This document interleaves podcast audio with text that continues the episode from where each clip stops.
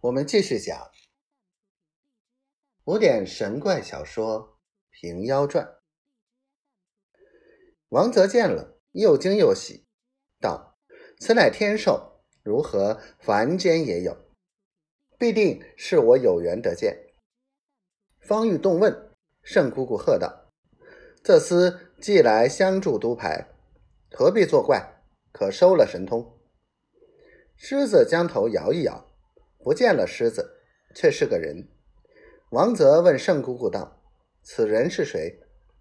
圣姑姑道：“这人姓普，名吉，叫普吉与王泽相见，礼毕，就在草厅上坐定。”圣姑姑道：“王独牌，你见张鸾、普吉的本事吗？”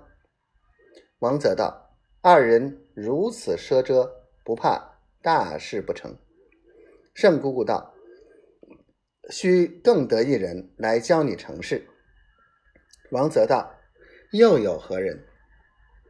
正说之间，只见从空中飞下一只仙鹤来，到草厅立地了，背上跳下一个人来。张鸾、普吉和永儿都起身来与那人施礼。王泽看那人时，瘸了一条腿，身材不过四尺，戴一挺头破头巾，着领粗布衫，行缠破碎，穿一双断耳麻鞋，将些皂带系着腰。王泽见了他这般模样，也不动身，心里道：不知是什么人。盛姑姑道：王督牌。这是五儿左处，得他来时，你的大事既矣，如何不起身迎接？王泽听得说，慌忙起身施礼。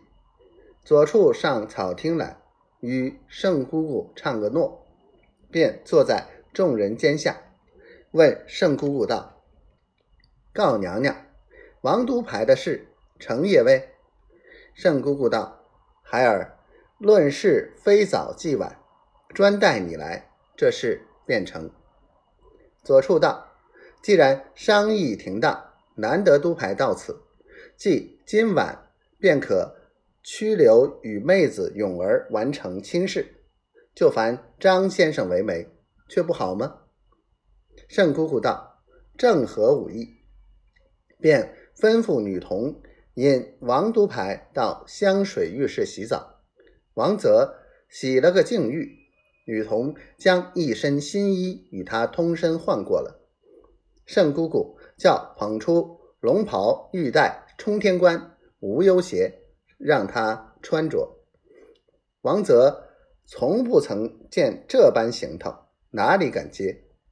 只见瘸师拐将过来，叫道：“督牌，休怀谦逊，你若疑虑时。”我引你到三生池上去，照你金氏的出身，